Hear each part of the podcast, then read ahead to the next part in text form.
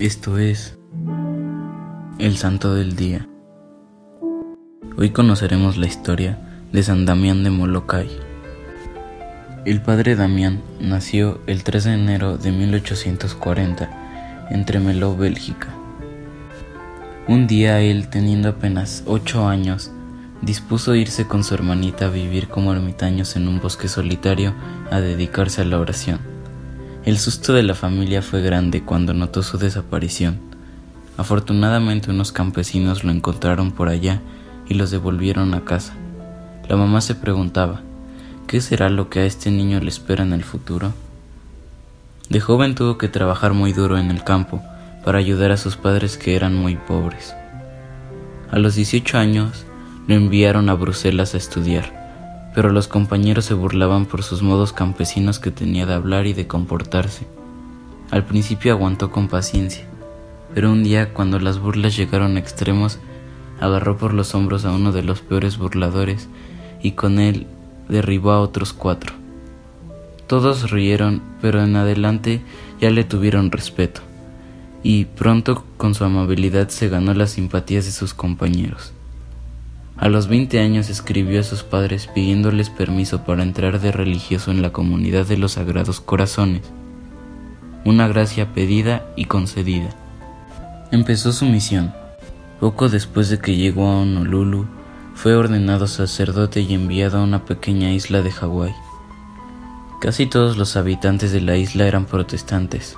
Con la ayuda de unos pocos campesinos católicos, construyó una capilla con el techo de paja y allí empezó a celebrar y a catequizar. Luego se dedicó con tanto cariño a todas las gentes que los protestantes se fueron pasando casi todos al catolicismo.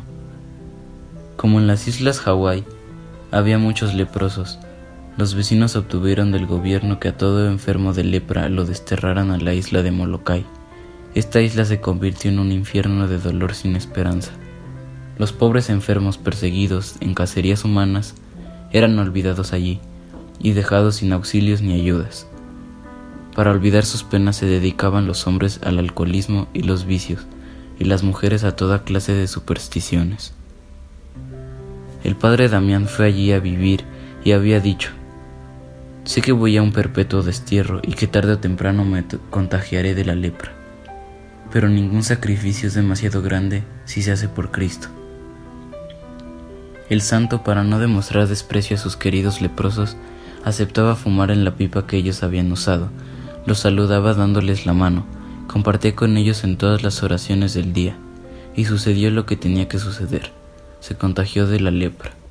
Y el 15 de abril de 1889, el leproso voluntario, el apóstol de los leprosos, voló al cielo a recibir el premio tan merecido por su admirable caridad. En 1994, el Papa Juan Pablo II después de haber comprobado milagros obtenidos por la intercesión de este gran misionero, lo declaró beato y patrono de los que trabajan entre los enfermos de lepra. Servidores Amoris Christi, Movimiento Amoris Mater, haz todo con amor.